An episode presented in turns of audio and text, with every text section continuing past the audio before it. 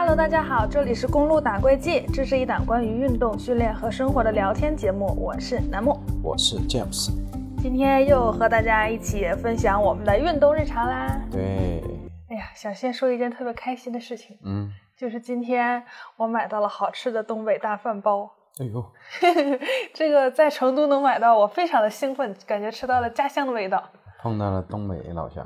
对，不知道你们有没有吃过哈，就是那种用一个特别大的一片儿东北的大白菜叶儿，然后包着有米饭、有土豆泥、有茄子，然后和一些花生之类的。我是没吃过那种。这个东西吧，反正吃起来不太减肥，就反正还是要看量。像我们平时在东北吃的那种老大一份儿，感觉里面能包进两三碗饭的这种，肯定就不减肥了，但是非常快乐。但是我觉得在成都买到的其实量要少一点，可能就只有一碗饭左右的样子。那其实吃这种还是可以的，因为它里面油比较低，基本上就是一些碳水嘛。主要是碳水嘛。对，就是还好其实。对。那今天呢，我们想跟大家聊一聊我们比较喜欢的运动，然后围绕着这个话题嘛。那我就是想问问你，你在学生时代，就比如说先是小学或者初中阶段，你是那种很爱运动的人吗？还是比较爱运动的。呃，从小学开始，其实你知道，男生就是相对来讲就会更好动一点。嗯。然后呢，就是小学的时候就比较喜欢打篮球。好像男生都是，就是最开始接触的运动就是篮球，是吗？对，它场地设施基本上每个学校都有。你要是说如果足球的话，它不是说每一个呃学校它都有一些比较好的一些足球场啊，这些你可以去参与。而且我觉得像足球必须得很多人一起。但是我觉得以前好像男生一个人就可以一直在那打篮球、投篮嘛。对，运球、投篮，反正就自己在那儿。而且好像如果他是一个人在那儿，就是霸占着整个球框的话，嗯，可能还会有一种哎我好帅呀，就那种感觉。其实像我们女生小时候，可能如果喜欢哪个男生的话，嗯，可能就会在那个篮球场旁边看他打篮球，嗯，就是有一种言情小说式的那种幻想。因为那个时候偶像剧都是那么演的嘛，就如果你喜欢一个运动系的男生的话，你就觉得哎呀，我得去给他递个水，然后啊，对对对对对，实际上就是都是一些幻想，跟那个电视剧里的感觉一点也不一样。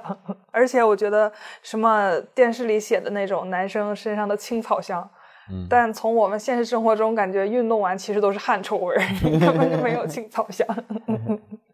那你你们就是小时候会举办一些运动会之类的吗？那肯定，基本上就是我们学校是每年应该是每年都有春季运动会哦。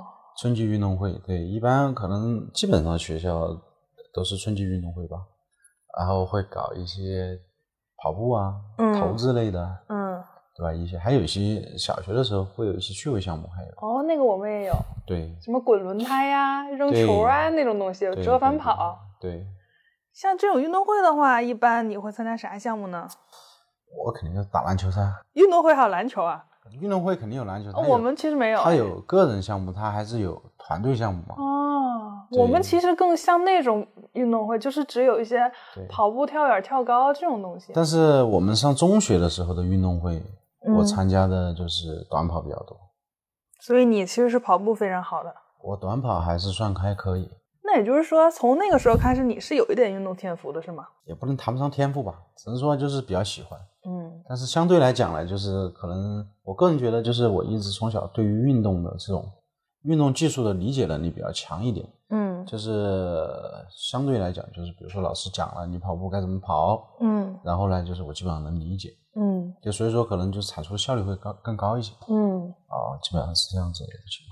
其实我觉得我小时候参加的运动也挺多的，对，像我们小时候会办一些那种兴趣班嘛，就学校里自己，然后培养一下大家的兴趣，比如说乒乓球，嗯，然后篮球，嗯，因为我其实从小学的时候个子就很高，就女生如果你小学的时候就已经长到一米七的话，基本上就会被学校的篮球队给抓去训练，嗯。然后还有就是像运动会的时候，我也会被抓去跑步，因为个儿高嘛，就感觉腿长，然后那个时候能跑的比较多一些。嗯，其实我觉得我也是那种小时候运动细胞还行的人，就不是很排斥的那种。嗯，而且像我小时候，我爸爸会专门抓我去运动，哎。就比如说他特别喜欢早上跑步，嗯。然后我们家那边的那种大公园，早上可能六点半之前是免费的，啊，然后就不要门票嘛，他就五点半把我从床上抓起来，嗯就拉着我去跑步，嗯然后会带我去游泳。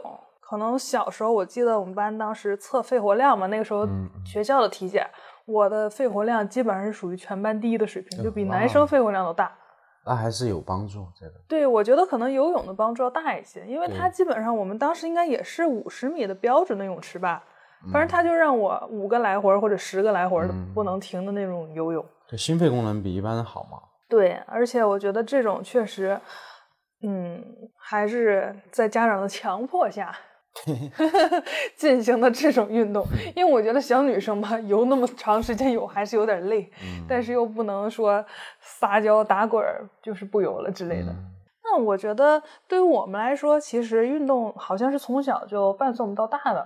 对，因为运动，特别像学生阶段，我觉得就是运动，它就是他的学习生活中的一部分。嗯因为你除了学习就是玩嘛，玩其实无外乎就是跑跑跳跳嘛，嗯，对吧？可能不像现在的孩子，就是还有手机、电子产品要电。子产品，然后比这么多的游戏。嗯其实我们那时候小的时候没有这些东西。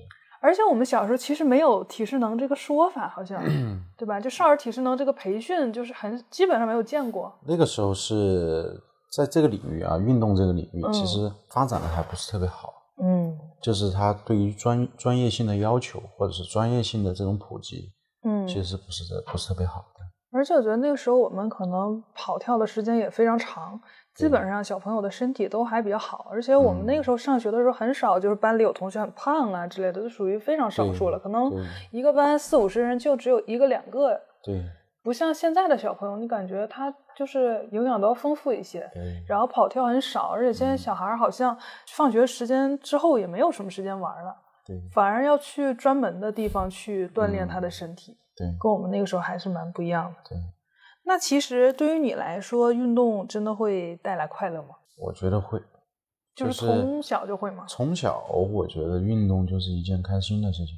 嗯就是第一个，就是我们小时候就是相当于小时候的社交，嗯。大家一起打篮球，打完了一起去买个冰水儿，啊对吧？那种就是聊个天，嗯。这种小时候的聊天。哦。啊，对，就是相当于这种，就是几个朋友啊，这种一起，嗯。它其实也是在那个时候属于一个校园里的社交活动，嗯。它肯定就能给你带来一些开心嘛，嗯。而且能够帮你去结交更多更多朋友，嗯。认识更多人，而且就是那个时候就是以兴趣为主，嗯就大家都喜欢打，嗯都喜欢玩儿，对吧？喜欢这个东西，嗯，所以说他肯定能够从中带来快乐。最近不是《灌篮高手》的那个动画片儿电影版也很火嘛？嗯，然后感觉很多我们这个年纪和比我们大一些的人 都去看了，对，然后就感觉很热血、很青春。嗯，好像就是那句“教练，我想打篮球”吧，应该就是那里了吧？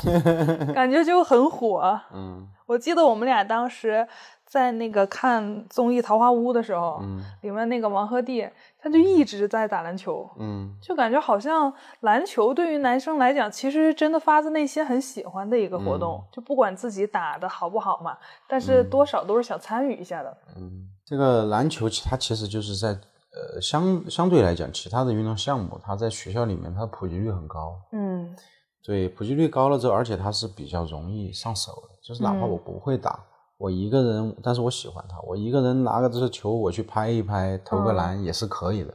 哎，对，这个其实我之前小时候也有疑惑过，就我觉得，哎，好像没有人专门教男生怎么打球，那怎么我觉得所有男生都会打篮球呢就？从电视里面学呗。哦，原来是这样。对，从电视里面学模仿嘛。嗯那个时候就是我们小的时候，就是可能体育老师，比如说打的比较好一点，他会教教你投篮啊，嗯，这种哈。但是大部分就是因为我喜欢某个球星，对，那个时候好像偶像都是球星是吗？对，男生的偶像基本上都是球星，嗯啊，然后就是我喜欢哪个球星，然后我在打球的时候，我就要模仿他的动作，比如说什么麦迪的干拔跳投啊，詹姆斯的霸王步啊，嗯乔丹的后仰跳投啊，嗯这些其实他就是呃，因为你喜欢的某一个球星，嗯所以说就是你会在你的运动当中去模仿他，嗯，对，想让自己像他一样帅气，嗯，所以说这些球形的球鞋也都卖得很好呀。对，那确实，我觉得男生跟女生喜欢的东西真的有的时候很不一样。对，但我女生好像，我记得我们小时候没有这种类型的活动，最多可能就是跳皮筋儿。对，那个时候女生在一起蹦蹦跳跳的。对，其实现在你觉得哇，这么一跳跳半个小时，还是挺高强度的有氧了。嗯，就一直在蹦。嗯，其实你现在跳什么刘畊宏那种操，不是也就是一直在蹦吗？对。但现在觉得这种东西还是挺累的。对。那像对于你来说，比如说你现在经历了很多类型的运动嘛，给大家讲一讲嘛。比如说你都学过哪些类运动？呃，我篮球会打，嗯，足球也会踢。嗯，就是首先我我认为的会打，就是说第一个我能和大家玩一下，然后第二就是规则我懂，嗯，就是篮球、足球，呃，网球，嗯，然后高尔夫会一点，嗯，攀岩、定向越野、橄榄球，然后羽毛球、乒乓球，那球类你还是会挺多的耶，基本都会，基本都会，嗯，但比较擅长的就是，呃，现在来讲就是橄榄球，嗯。呃，相对比较擅长一点，因为现在也经常玩嘛。其他的就是不是特别经常玩。但是网球你应该还是会的蛮懂懂的吧？网球，因为网球我只学过学习过两年，但是呢，就是网网球也是我出来工作之后基本上就没有碰过。嗯，所以说现在也不知道自己是个什么水平。嗯，像这些运动里有哪些是你接触了之后一直比较喜欢，然后有哪些是你接触了之后觉得哎呀，就是没有那么感兴趣的吗？嗯，这些运动当中，我比较喜欢有就动脑子的运动。哪一种呢？比如说像橄榄球啊，像篮球。嗯，对，就是说可能就是有一定竞争性，然后有一定团队配合，然后在这竞争的过程当中，你能找到爽感。比如说你打橄榄球，你传了一个非常精妙的长传，嗯，接球打正之后的那种爽感，嗯，然后就是对抗中的那种爽感，嗯，就是很能够找到。那你为啥不跑步了呢？跑步其实我一直都不是特别喜欢。以前读高中的时候跑步，其实只是说一个专项训练而已。嗯，就我不喜欢跑步。哎，我记得我们上小学还是初中的时候，老师告诉我们最痛苦的距离就是四百米。对，因为四百米它为什么是最痛苦的？嗯，我给就是大家举个例，就是比较清楚，就是就好比你现在去做下蹲，嗯，你蹲五十个，嗯，跑四百米大概就是这个感觉。那超过四百米了呢？超过四百米，它的功能形式就不一样了。哦，知道吧？就是因为就是人体它的功能形式，它从运动表现来讲就是爆发力，嗯，然后肌肉耐力，还有就是有氧耐力。四百米这种运动形式，它相当于是你肌肉耐，所以说你就会感觉肌肉非常胀，你感觉你练腿的时候很胀。超过它呢是什么？超过它就要降低你的单位时间里面的运动强度，它就进入一个有氧耐力的一个过程当中。是这样啊！对，所以说就是它每一个功能形式不一样，那么你身体的感受和反馈上是有不同的。嗯，反正我觉得像我们其实最早接触的运动，说白了就是跑步和跳绳吧。可能对于大众来说，而且对于大众来说，可能最开始减肥，我们说的也是，那你去跑跑步呗，跳跳绳呗，下楼不就能去吗？对。但其实像我从小，我爸带着我跑步开始，我可能跑的最多的也就是十公里，那还是挺多了。虽然有人说能跑十公里就能跑半马嘛，但是我真的就是觉得，我可能跑的最频繁的时候是我上大学减肥的时候，因为那时候有操场嘛，很方便，然后晚上就可以跑步。那个时候就特别沉迷跑那种什么 Keep 的奖牌，还是月跑圈的奖牌，就那种，反正。嗯。然后那个时候，我记得为了减肥，就是我们在大连上学，晚上刮大风呀。嗯。然后就是因为当天跑才有那块奖牌，我就顶着寒风在底下跑步，我就非得把这个十公里的奖牌拿到。嗯。但是我就是觉得特痛苦，就我应该是从来都没有在跑步中感受过喜悦。我也是。除了一百米冲刺之外。我也是。是吧？对。就后来我就才想明白，因为我就是真的是无数次尝试跑步，就是比如说，那后面我们可能尝试三公里、五公里这种跑，嗯，然后嗯再长的基本上这几年就没有跑过了，可能也就跑过六公里嘛最多。但我觉得真的是这个运动我是真的不喜欢，嗯，就是每次让我跑我都很痛苦，可能我要在这纠结两个小时，哎呀我才决定下楼跑，或者我要给自己一个，比如说我跑完之后我就奖励自己什么什么。我才下楼跑，就很难说让我去主动去跑步。嗯，所以可能最近一年两年，我终于就跟自己和解了。嗯，我觉得运动形式有那么多，我还是不要执着于跑步了。嗯，对。我觉得就是因为一开始大家都说，嗯，跑步好，跑步怎么怎么样，而且网上那些跑者的图片真的很好看，腿又都很好看，嗯我就觉得自己也应该跑步。嗯然后结果其实我觉得就是这个执念吧，嗯让我对于跑步尝试了那么多次也爱不起来，之后我终于放弃了。放弃了之后，我超级快乐。嗯 就对，以前可能看到跑马拉松的就是比赛嘛，嗯我可能还会想一下，哎呀，以后我要定个目标，我要跑马拉松。嗯这个就和我要定一个目标，做一个早起的人嗯是一样的。嗯其实有的时候你就不是这样的人，嗯你也没必要去早起。而且我觉得可能真的就是每个人有每个人的方式，嗯就是早起是挺好的，嗯但是也不只有早起是好的。嗯就好比运动来讲，跑步是很好，嗯但是也不只有跑步很好，其他的运动形式也挺好。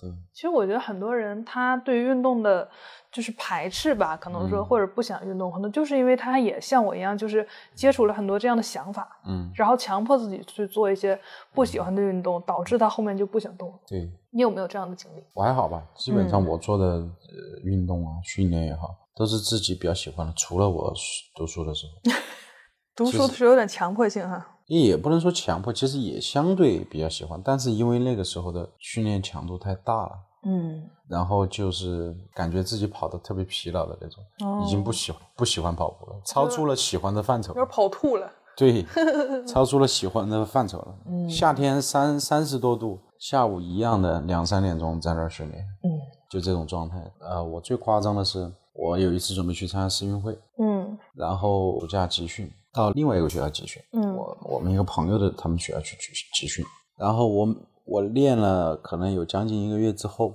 嗯我有一天我走到那个田径场的，还没走到田径场，嗯要到了附近了，嗯，我闻到那个塑胶跑道的味道，我心里面就很烦，我闻到味道就烦了，已经。你们现在看不到詹姆斯的表情，那个脸上就带着一丝的痛苦，感受到他是真的很烦了。对，那像撸铁呢？比如说做这种类型的力量训练来讲，你是一个什么感觉？撸铁，因为因为就是首先第一个啊，嗯我选择就是认认真真的去执行训练计划和这个撸铁的时候，是因为我觉得我需要有一个很好的体型，和我做这个行业我需要去亲身实践。嗯所以说，这个去认真做这件事情，它的初衷是因为责任驱动，嗯也不是说我一开始我就特别特别喜欢。嗯当然，从这个过程当中，你发现自己身材越变越好，体型越变越好，嗯然后慢慢的，你从训练当中找到那种训练的感觉，你慢慢就热爱它，嗯你就发现自己，哎，好像有几天不练，我就特别想念那种感觉，嗯就是这种，啊，所以说就是，呃，凡事要坚持一段时间，特别就是像新手去健身，你前面一个月啊，你总是要给自己一点就是目标，嗯就你要告诉自己，因为你要有了一定的目标之后，你才能去度过才开始最初的困难期，对，内心的困难期，其实是，是的。就是因为你才开始不喜欢这东西。而且身体上也是个困难期吧。比如说你前期练的时候，你已经很久没有动过了，比如说可能心肺功能又不好，随便动一下就很累，然后或者说也没有什么力量，感觉啥也举不起来。嗯。可能那个时候这个身体上也需要一定的，或者像比如说你很久没撸铁了之后，你第一次就是训练完就感觉浑身疼，疼好几天，就可能嗯。这些东西是我们前期都是要克服的。对，然后以及心理上的一些排斥啊，或者说你突然改变一点点你的生活节奏的一个适应期。对，那其实，在你运动的时候，或者说在你撸铁呀的过程中，其实我们也知道这个过程很累嘛。嗯，那你是痛苦多还是快乐多？那肯定快乐多啊。这过程中你也是快乐多吗？就是对，哎呀，就是因为什么？就是我永远相信一个，就就是一个人去做看上去其实别人看上去痛苦的事情，嗯他其实并不痛苦，他只要能持续坚持下来的，就能持续去做这件事情的，嗯，他其实是并不痛苦的。哎，那可真不是。我觉得 很多人在撸铁的过程中简直是相当痛苦了，但是他撸完铁之后，他一看，哎呀，我当时我的肌肉是鼓起来的，然后我有一段时间之后，我就是腰细了，然后臀翘了，我只有这个时候才快乐。那那不是，至少我是我不是这样子。那所以你是你觉得你是目标驱动的，还是这个过程就让你很快乐？首先是目标驱动，哦，其次通过这个目标让我去在这个过程当中就拿到了一定的结果之后，嗯。并且能体会到你认认真真去做这件事情之后，在这个过程当中带来的快乐。比如说，你每次你每做一组，你就能够在神经感受上面，嗯。你嗯能感受到你的肌肉的状态非常好，嗯就是肌肉的泵感很强。嗯。啊、那种体型上的这种变化，嗯。就你每一次训练，你每一组训练，你都会有这种感觉，嗯，你会觉得很有成就感，你是在塑造自己。那是不是得到你这种肌肉都已经能感受到泵感的时候，才有这种感觉？其实那那也那那也不是，那也我觉得我们就只是在使出吃奶的劲儿，把这个动作先做了。泵感是什么？还没有感受到。对我只能说一点，就是说我只能说，在这种情况下，你并没有去思考你的训练。是吗？对，当一个人做一件事情的时候，你要动脑子去思考了之后，比如说我，比比如说我今天健身，我要去进行臀部训练。嗯如果说教练带着你练，你只是教练说做多少组多少组，嗯做到什么动作标准，你只记得这个东西，就嗯去做到这个标准了，嗯然后就完事儿了。嗯那么可能你从这个过程当中，你就接受不了更多有价值或者是对于你身体反馈更明显的东西。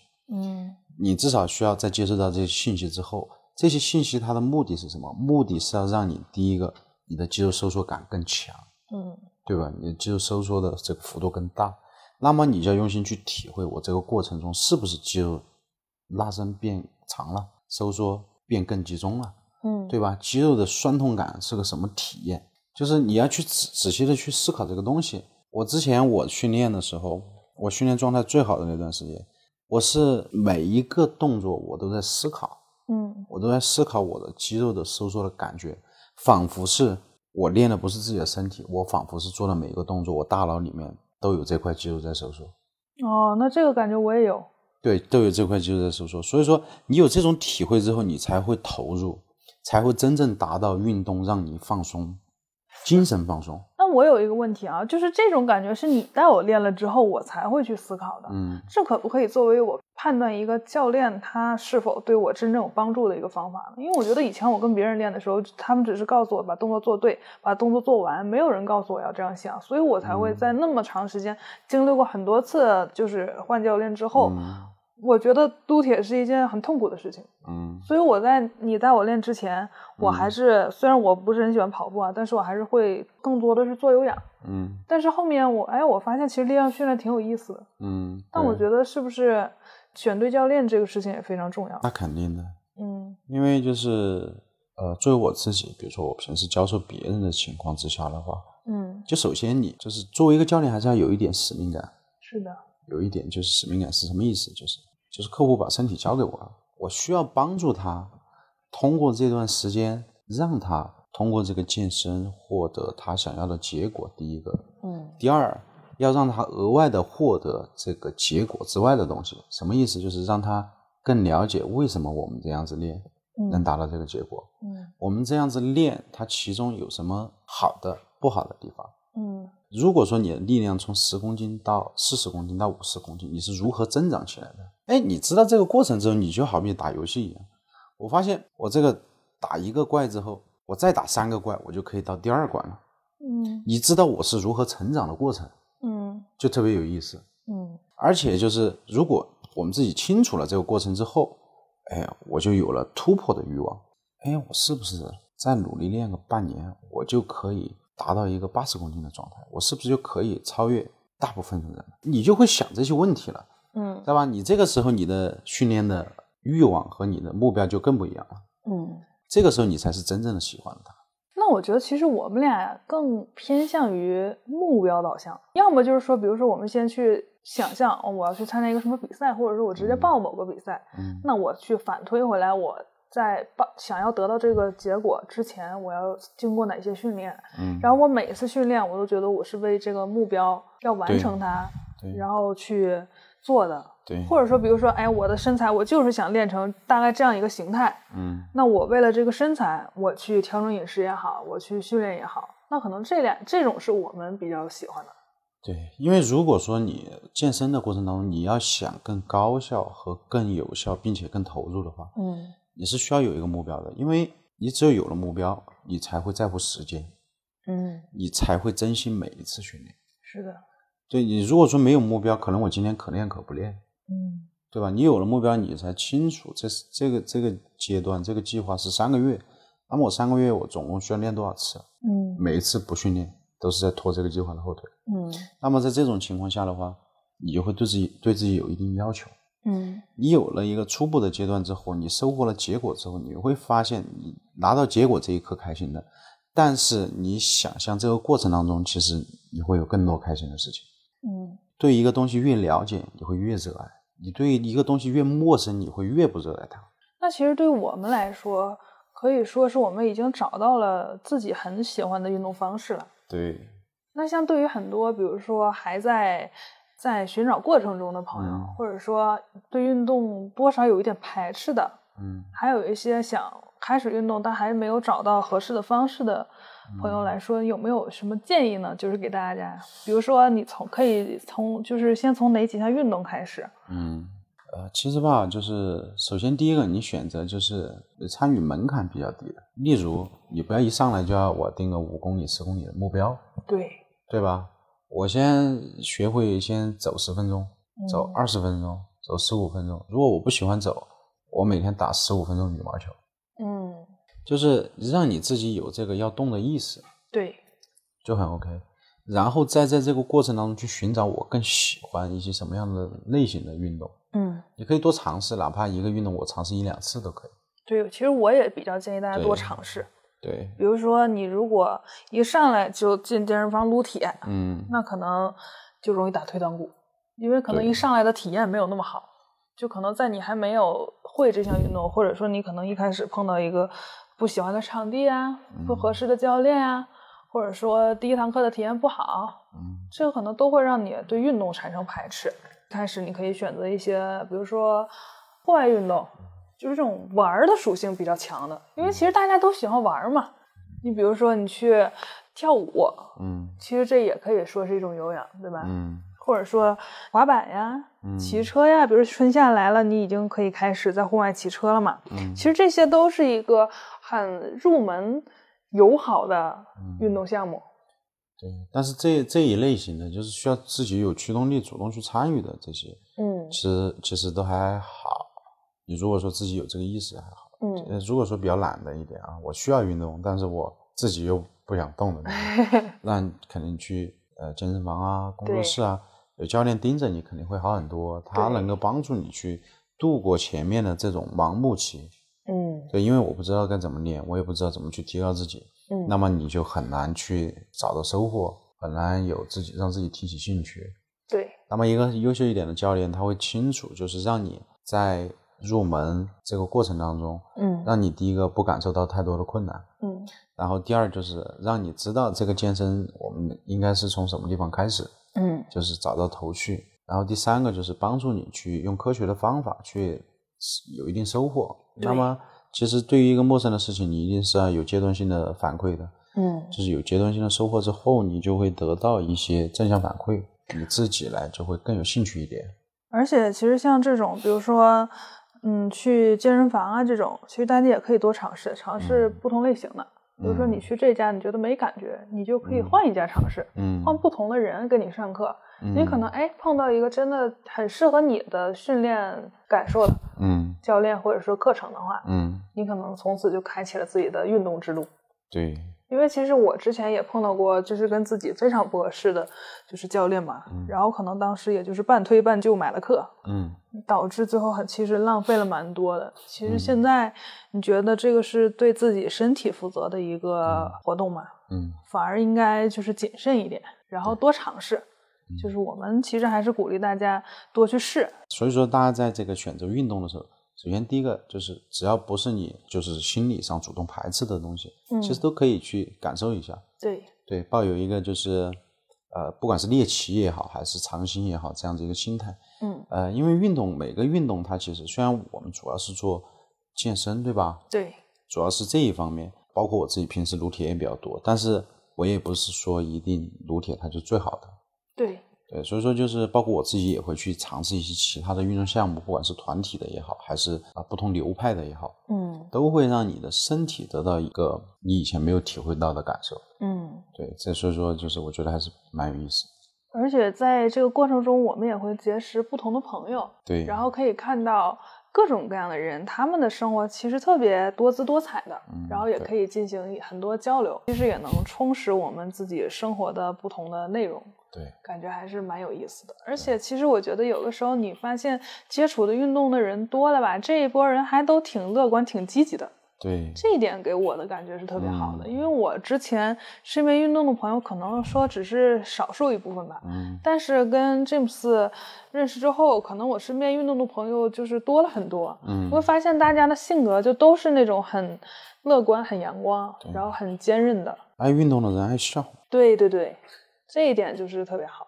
对，那这一期我们就跟大家分享到这。好，如果你有什么跟运动或者生活有关的问题，都可以私信或者留言给我们，欢迎大家留言。那希望大家都能有一个开心的状态去运动，然后去和自己的身体相处。对，练得开心，练得愉快。对，那我们下期见喽，拜拜。下期见，拜拜。